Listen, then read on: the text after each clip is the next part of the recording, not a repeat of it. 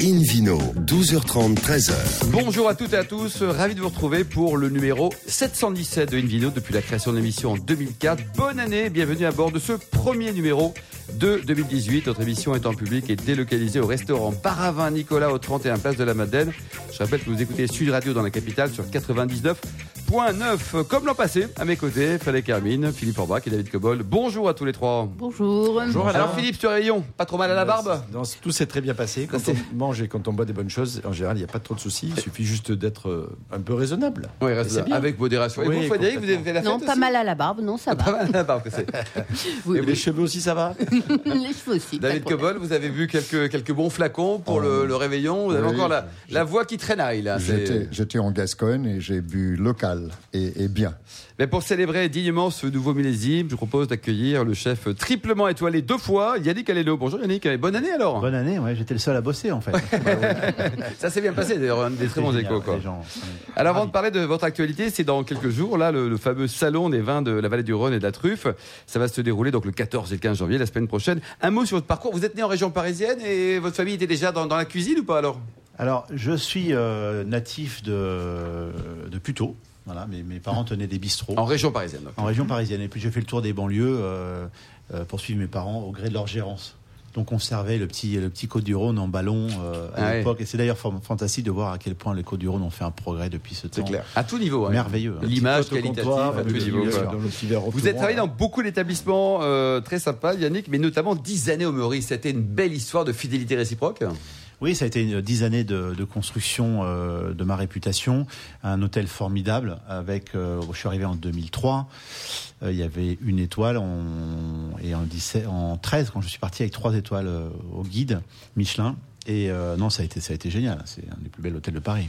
Et aujourd'hui, donc, vous avez deux fois trois étoiles à Paris et à Courchevel. Il y en a beaucoup dans le monde qui ont deux fois trois étoiles sur deux établissements, pas, pas sur 300 Alors, deux établissements. dans le monde, il y a évidemment notre ami Joël Robuchon, Alain Ducasse, euh, Thomas Keller et moi-même. Voilà. Vous avez au total 16 restaurants euh, dont vous occupez. Comment on fait pour diriger 16 restaurants en même temps? Parce que les gens déjà, dînent tous à 20h30. euh, alors vous courez très vite, certes, mais quand même. euh, Bah, dans différentes parties du voilà, monde, du c'est monde. possible. Avec les faisceaux horaires, ça fonctionne. Ouais, ça. Comment on fait pour, pour arriver à gérer ça? Dans quel pays vous êtes déjà, Yannick? Alors, pour faire tout ça, il faut déjà des collaborateurs exceptionnels. Donc, euh, j'ai la chance d'être très très bien entouré, euh, de leur offrir aussi. Le groupe permet de leur offrir un développement extraordinaire.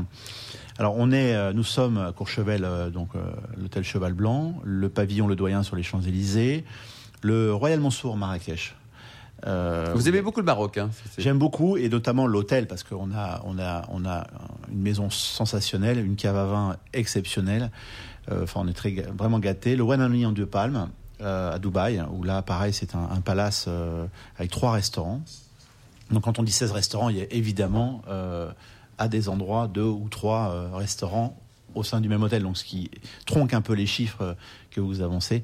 Donc, ça, ça me fait beaucoup moins y voyager. Ensuite, nous sommes en Asie, Hong Kong, euh, Shanghai et Séoul. Et c'est facile de trouver des, des collaborateurs euh, sympas et compétents en quatre coins du monde ou c'est uniquement un problème franco-français? C'est un problème euh, généralisé, on va dire. Je crois que le président Macron nous oriente pour refaire de l'apprentissage et je crois qu'il a raison. Oui, Donc vous êtes très bonne compatible, chose, Yannick Complètement. Donc euh, refaisons euh, de ce métier, euh, c'est un métier manuel, il s'apprend par le geste. Donc euh, au plus tôt les jeunes euh, seront dans nos cuisines ou euh, auprès de vous, messieurs les professionnels du vin, au plus tôt ils auront les compétences nécessaires pour gagner très bien leur vie. Le business, c'est une affaire familiale pour l'instant, c'est-à-dire que vous avez 100% du capital, Yannick Aleno, vous avez ouvert le capital à, à des tiers. Non, non, on est, on est 100% familial. euh, mes deux garçons viennent de me rejoindre d'ailleurs. euh, On les salue, comment ils s'appellent d'ailleurs. Thomas et Antoine, un en cuisine, Antoine et Thomas euh, qui s'occupent de l'événementiel et de sa commercialisation. Je voudrais remercier Thomas parce qu'il a or- orchestré avec son père magnifiquement. Ah oui, c'est l'an passé, le c'était. gala des sommeliers Ah début décembre d'une façon magnifique. le Merci salon, de c'est lui qui a pensé à le faire. Il est, Thomas a eu euh, une éducation viticole, puisqu'on est passionné de vin dans la famille, et euh, depuis l'âge de 13 ans, euh, il, il vient avec moi découvrir les, les vignerons. Et euh, un jour m'a dit, papa, je voudrais monter le salon des vins du Rhône et de la truffe noire au pavillon. Je lui ai dit, écoute, Chiche, banco. chiche, banco, on y va. Et alors, donc ça, c'est votre actualité, ça va se dérouler dans, dans une semaine. Alors, que- racontez-nous un petit peu le, le concept. Il y aura un accès pour les, les particuliers pour le dimanche, c'est ça? Et pour les professionnels le lundi? Exactement, il y, a, il y a deux journées. Donc le 14 janvier, on, on- on accueillera les particuliers. Donc on peut acheter euh, des places, euh, il y a 35 vignerons présents, pourront acheter la truffe à prix coûtant, donc ce qui est quand même sympa. On Et va être à de- combien le kilo là cette année? Parce ah, que- je n'en ai aucune idée. Là, on démarre assez fort, mais je- généralement après les fêtes, ça redescend. Donc, on est à 890 euros le kilo, et puis ça va redescendre euh, aux alentours de 700 euros, je pense, hein, quelque chose comme ça. Euh, c'est pas, c'est une belle année à truffe. Je crois qu'elle est assez savoureuse. Euh, je suis assez content de, de l'avoir arrivée. La truffe blanche n'est pas, est pas à son top, mais là, la noire est, est prometteuse, on va dire. Il y en a, en pas beaucoup. hein. simplement pas beaucoup, je Ouais. crois. Il n'y en a pas beaucoup, mais elle, est- elle est de grande qualité. Donc, on a euh, six trifficulteurs qui viendront proposer leurs produits, discuter aussi avec, les- avec euh, euh, quoi. particuliers, puis savoir euh, comment acheter la truffe. On a des conférences euh, euh, que l'on va organiser pour euh, construire sa cave, euh, pour choisir sa truffe, pour euh, euh, connaître un peu mieux ce milieu. Et donc, le lundi, nous accueillerons les professionnels qui viendront à la rencontre de- des- des vignerons. Voilà. Et un dîner le dimanche soir qui est déjà complet. Ah oui. suis ravi. Un grand dîner de, serons- de prestige. Quoi. Alors, ouais, un- ce dîner, là, on a sous les yeux le menu, euh, monsieur Philippe Forbach. Là, la semaine prochaine, on va se régaler. Enfin, ils vont se régaler d'ailleurs. Ouais, j'ai essayé de pousser la porte pour avoir une pour, pour Tu viendras en un cuisine. petit peu des parfums et des viendrez, euh, nous voir Alors, ça commence avec une pomme de terre cuite euh, dans, dans une truffe avec euh, des copeaux de beurre salé. C'est vrai que ça fonctionne bien, ça révèle finalement le, c'est un exhausteur de goût. Avec un châteauneuf du pape, la réserve du domaine Clos du Caillou 2014. Euh, Un râpe de lièvre en galantine moderne, donc euh, voilà un peu une forme de, de galantine terrine avec un châteauneuf du pape des trois sources, domaine de la vieille Julienne. Je vais laisser Et c'est complet, il y a des ou pas Parce que là, vous êtes submergé d'appels téléphoniques. hein. On a, on a, on a eu un vrai, un, retrouvé un vrai succès. La commercialisation s'est faite en 40 minutes. En 40 minutes. Donc on a un vrai intérêt. euh, Combien ça coûtait le, le dîner Enfin, On est sur 350 euros. Ce qui est très raisonnable pour. En continuant, David, là, le programme est juste Oui, exceptionnel. par, quoi. par rapport en tout cas à la qualité de ce qui est Bien servi. sûr. Alors, après, il y a un plat 100% végan qui s'appelle le bouillon animal. Bon, c'est un clin d'œil à quelqu'un qui était dans l'émission tout à l'heure. Oui, c'était Euh, c'était- même l'an passé, David. Avec toast de chair fumée et euh, céleri préservé. Et ça, ça va s'accompagner d'un Châteauneuf du Pape, Clos des Papes, de même Paul Avril 2011. Euh, ensuite, c'est pas fini. Hein. Euh, sol ou topinambour, j'adore les topinambours sauvages et truffes noires. Hermitage euh, de Lorey, euh, domaine de domaine Chapoutier, 2012. Ensuite, alors là, il y a plein de choses. hein. Il y a de l'agneau de lait, euh, une épaule. C'est tout autour de au l'agneau, finalement, tout. Mais il va de durer quoi des euh, morceaux de c'est- C'est cailloux, 8 heures votre des- dîner ou pas Des Yannick amorettes, des amorettes. Ça, c'est beau, les amorettes. hein. Les amorettes, on ne sert pas souvent les amorettes. Si, nos si, le, jours. le Si. 14 février pour la Hein Saint-Valentin. C'est les cocognettes, non C'est pas ça Les amourettes, Ça, c'est le- toutes c'est les le 15, parties, c'est le euh, toutes les parties, euh, effectivement, euh, Oui. moelle, euh, cervelle et euh, coucougnette. Les coucognettes, oui, effectivement. Alors ça, c'est avec un Châteauneuf du Pape que je connais pas, ça c'est intéressant, l'Arcane V de Xavier Vignon. Vous connaissez ce vigneron, euh, Alors on a goûté les vins qui sont sublimissimes, Somptueux. Ouais. sublimes, une minéralité extraordinaire et qui répondent euh, parfaitement. L'agneau est cuit sur des pierres chaudes comme ça, euh, euh, avec une sauce au foie et truffes, quelques petits oignons frisés à la lyonnaise. Vous avez beaucoup travaillé pour élaborer ce menu ou pas? On a beaucoup travaillé. euh, on a beaucoup travaillé dans le sens où il faut vraiment que le, le- le pairing soit le plus exceptionnel possible. Mm. Et ça, c'est euh, c'est un exercice que j'aime beaucoup bien faire. D'ailleurs, généralement, je pars du vin pour construire le plat, C'est comme et ça non pas le faire. contraire. Ouais. Bien sûr. Euh, Je me mets au service du vin. Généralement, les chefs font l'inverse, hein, mais Ouais. c'est. Chapeau. Mais on Ben- n'a pas la couleur. Parce que Châteauneuf-du-Pape, ça Rouge. pourrait. et Hermitage. Et pourquoi pas blanc Euh, sur l'agneau, sur, l'agneau, on avait besoin quand même d'une pas sur structure, euh, une structure. euh, Ouais, une donc le rouge. euh, Alors le prochain, Mais sur la le, pro- seule, le prochain, c'est peut-être, euh, c'est peut-être du blanc, je sais pas. Le Montredon 2010, c'est un blanc ou Oui, c'est un rouge on est sur du blanc. Voilà. Donc euh, Et après on a blanc. Ravioles de poire et courge. Alors ça aussi, on a beaucoup appris pareil, sur la l'an courge l'année dernière. passé, quoi, Et alors, euh, au niveau pour- du choix d'une bonne truffe, alors le conseil pratique, Yannick Aleno, comment est-ce qu'on choisit? Parce que souvent les producteurs de truffes ont les mêmes têtes, ils ont les mêmes truffes. Laquelle est la bonne? Alors, il y a une astuce à, à connaître pour pas euh, acheter euh, autre chose que de la tuber melanosporum, c'est son nom. euh, Son nom, c'est de gratter la surface euh, extérieure de la truffe, on appelle ça le péridium, et vous allez retrouver une couleur de terre battue. D'accord. Voilà. Si vous n'avez pas cette couleur, vous êtes généralement sur une, une tubère brumale. Et donc là, ça vaut beaucoup moins cher. Ça veut dire que c'est pas bon, mais c'est beaucoup moins cher. C'est beaucoup moins cher. Il y a, il y a un côté un peu. euh, ça, ça, ça, ça sent pas la même chose. Hein.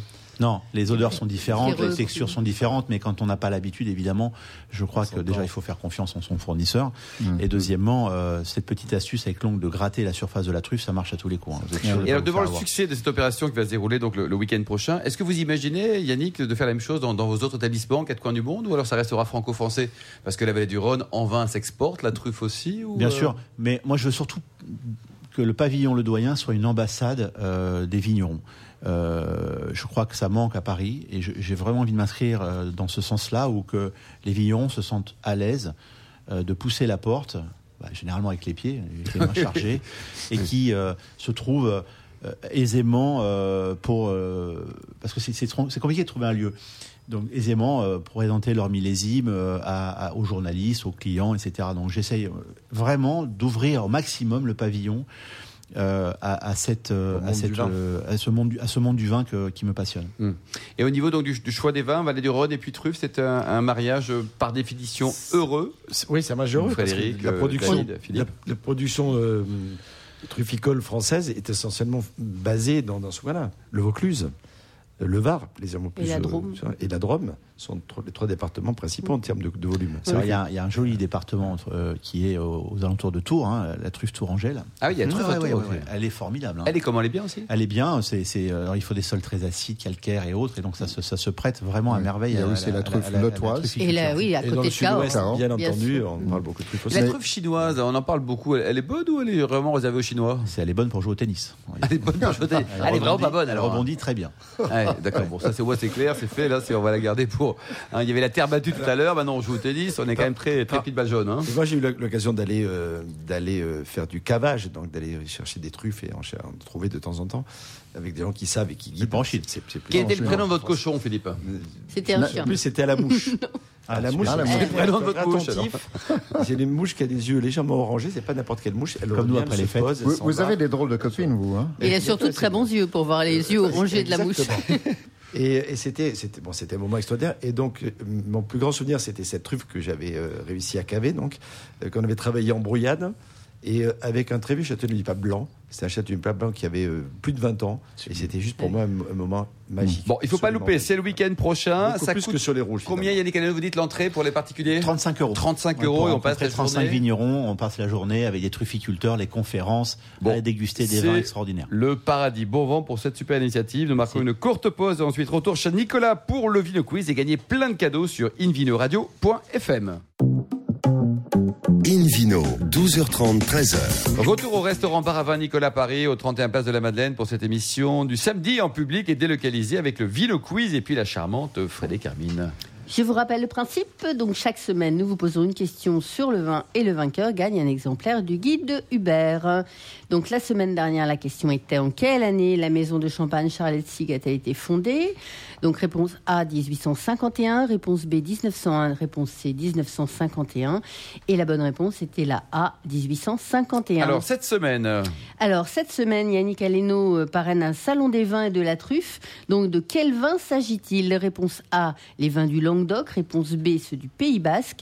Réponse C, pardon, euh, les vins de la vallée du Rhône. bon, il n'a pas une tête euh, d'Irouleki, là, Yannick. hein, regarde Ouais, bien. non, foncez, Aleno, ouais, bah non, oui, Aleno, pas très plutôt- basque, Alors, qu'est-ce qui se passe alors pour répondre là? Alors, pour répondre, gagner un exemplaire donc, du guide Hubert, euh, rendez-vous toute la semaine sur euh, le site invinoradio.fm, la rubrique Vino Quiz, et le gagnant sera tiré au sort parmi les bonnes réponses. Merci beaucoup, Frédéric Carmine. David Cobold, vous qui avez co-créé l'Académie du vin de Paris, aujourd'hui vous vous intéressez à la régularité chez les vignerons.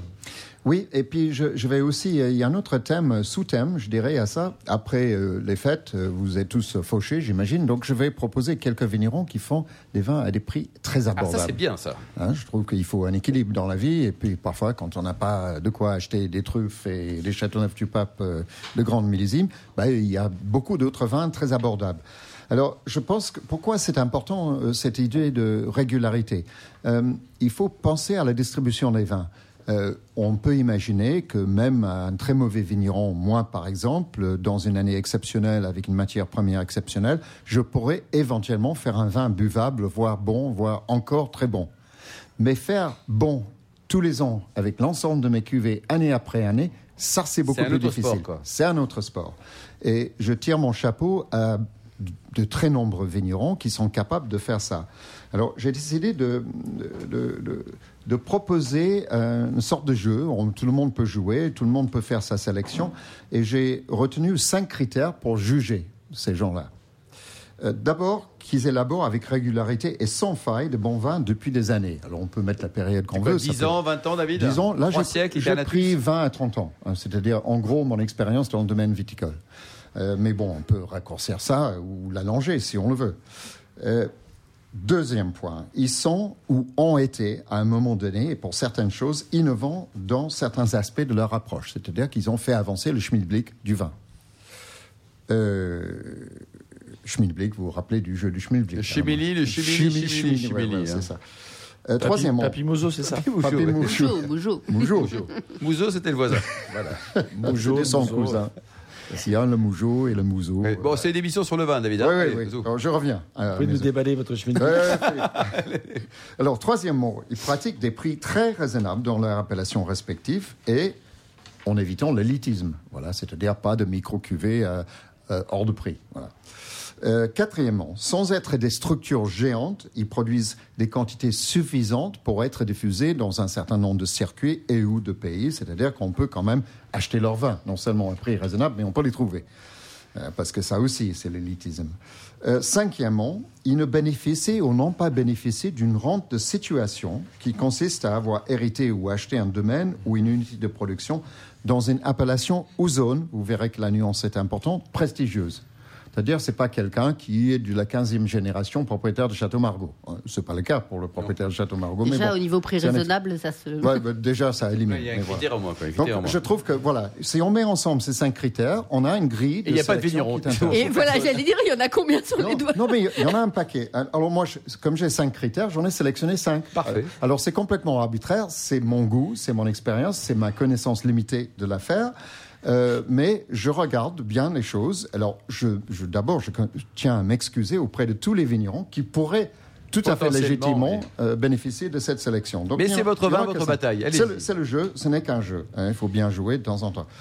Alors, euh, je devrais rajouter peut-être un sixième critère qui est la qualité humaine. Je trouve que c'est très important dans le vin, la qualité humaine, c'est-à-dire que les gens sont sympathiques, drôles parfois, euh, accueillants, euh, voilà, et pas n'ayons pas la grosse tête. Voilà. ça- Ah, l'humilité, c'est important dans le vin. certaine quoi. humilité, Allez. c'est important. Allez, Alors- là, il n'y a plus de vignerons. alors je vais commencer par euh, quelque chose qui est un peu paradoxal. Un, un producteur de champagne. Pourriez dire que ce champagne, c'est une rente de situation per se.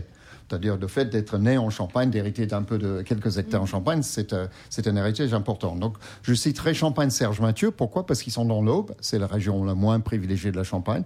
Ils font régulièrement bon depuis très longtemps. Moi, je les connais depuis 15 ans, pas, pas 30 ans, mais depuis 15 ans.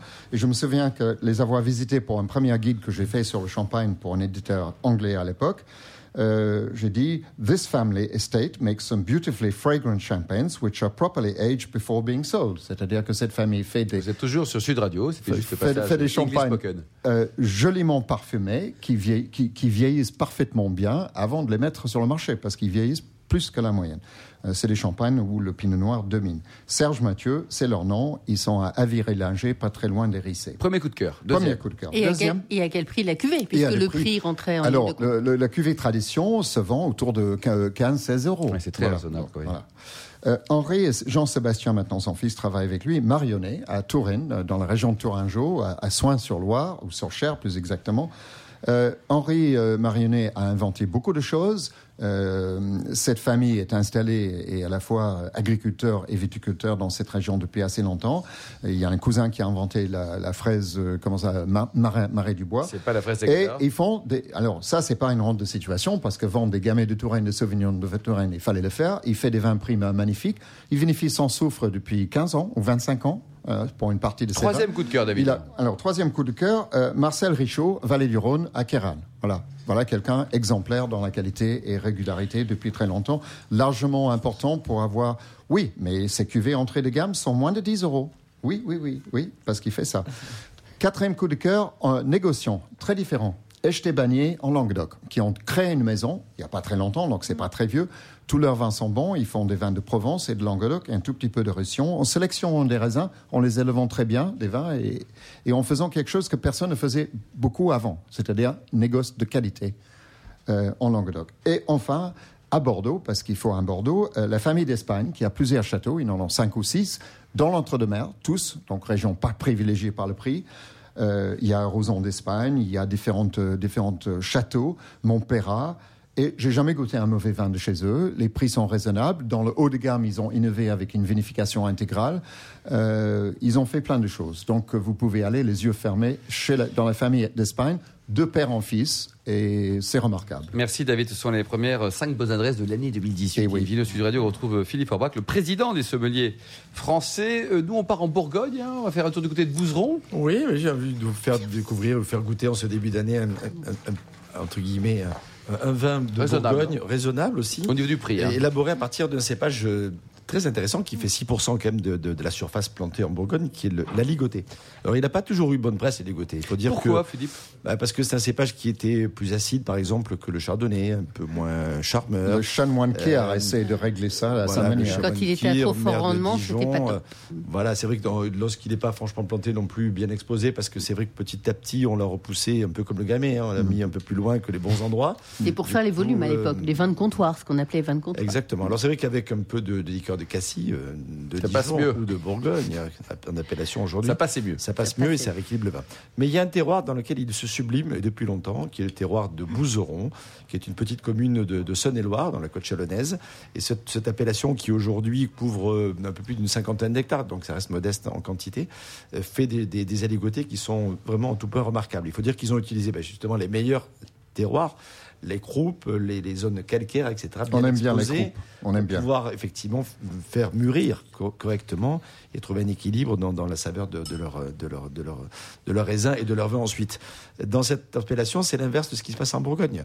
Les chardonnays et les pinots noirs, on n'en doit qu'à l'appellation Bourgogne, alors que les aligotés, on doit à l'appellation la plus euh, favorable, la plus euh, connue, mais c'est là aussi Bouzeron. Merci les croupes. Euh, exactement. Mm. Alors, c'est, c'est- c'est- ils fêtent leurs 20 ans, puisque ça s'appelait 20 ans, oui, Bourgogne à ligoté euh, de, de Bouzeron pendant très longtemps. Et depuis le 17 février 1998, donc ça va faire 20 ans dans quelques jours, ils vont avoir droit, ils, ils ont droit à cette appellation Bouzeron tout court. Euh, les vins euh, donc sont, sont uniquement blancs. La ligotée, c'est un cépage original hein, qui est le croisement du gouet blanc qui est un vieux cépage dont nous a parlé déjà David Cobold, qui a quasiment disparu aujourd'hui, euh, et de pinot noir. Dites Casanova des vignes, parce Voilà. qu'elle a eu une énorme descendance. C'est vrai qu'il y en a beaucoup. Il y a beaucoup qui sont dus à- au gouet au départ. Là, c'est le croisement avec le pinot noir qui a donné la ligotée. Alors, c'est un cépage un petit peu plus tardif que, le chardonnay. C'est un cépage qui a toujours une acidité euh, qui, est, assez remarquée, euh, mais qui est plutôt remarquable que remarqué sur l'appellation Bouzeron. Ça donne des vins qui, tout en gardant de, la fraîcheur, ont de la subtilité, ont de la complexité, ont aussi, parce que c'est plutôt un vin qu'on a tendance à dire euh, à, à boire tôt. Ne goûtez pas le 2007 tout de suite, ou alors goûtez-le, mais gardez-le. Tôt, ça ne veut pas dire au petit déjeuner. hein. Ça veut- exactement. Non. Avec modération, dans- mon cher David dans- Cobold. Dans le temps et pas dans, pas dans l'emploi du temps. Merci. Mais euh, c'est bien de le préciser en ce début d'année pour repartir sur les bonnes bases. Eh, Mais oui, vous avez dû beaucoup chanter, vous avez euh, Je- 31 ans, vous avez beaucoup chanté, Philippe. hein. Entre autres. Oui. Voilà. J'imagine, Et, avec euh, modération. et fait- et fait chanter les autres aussi, c'est important de, de passer le micro.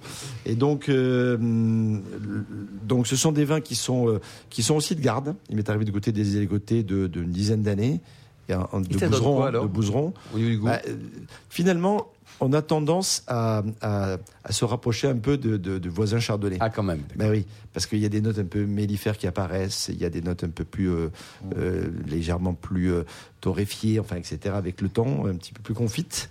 Euh, donc euh, sur- surtout au niveau aromatique, en bouche par contre l'acidité est souvent là mm, qui marque bien, euh, un peu comme les- le chenin en fin de bouche, Euh, ça nous rappelle au bon sentiment et à l'origine du, du cépage.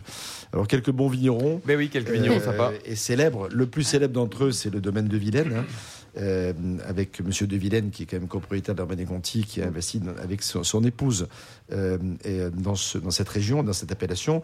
Euh, la famille Jackson, Paul Jackson, la, la- le- le- le- la famille Bouchard également, avec l'ancien domaine Carnot, font, font des aligotés remarquables. Alors, bien entendu, c'est pas la peine d'approcher le cassis de, de, de ces vins-là. Euh, ils, ils sont très bons tout seuls. voilà. Ils sont très bons tout seuls. Ce sont d'excellents vins d'apéritif. Ce sont des vins qui vont très bien avec des poissons euh, grillés, euh, avec des, des crustacés. Lorsqu'ils sont jeunes, plutôt les coquillages. Lorsqu'ils prennent un peu plus d'âge, plutôt les crustacés. Voire des fromages. Il y a des très citer le jolis Clos de la fromages Fortune aussi, dans le qui est excellent. Exactement. Merci à tous. Merci Frédéric. Merci Philippe et David. Fin de ce numéro d'Invino Sud Radio. Pour en savoir plus, rendez-vous sur sudradio.fr ou invinoradio.fm. On se retrouve demain à 12h30, toujours en public et délocalisé au restaurant Bar à Vin Nicolas au 31 Place de la Madeleine à Paris. Nous parlons notamment de la transmission d'un vignoble et des bons vins pour accompagner les galettes des rois. D'ici là, excellent déjeuner. Bon samedi à l'écoute de Sud Radio et surtout, n'oubliez jamais, respectez la plus grande des modérations.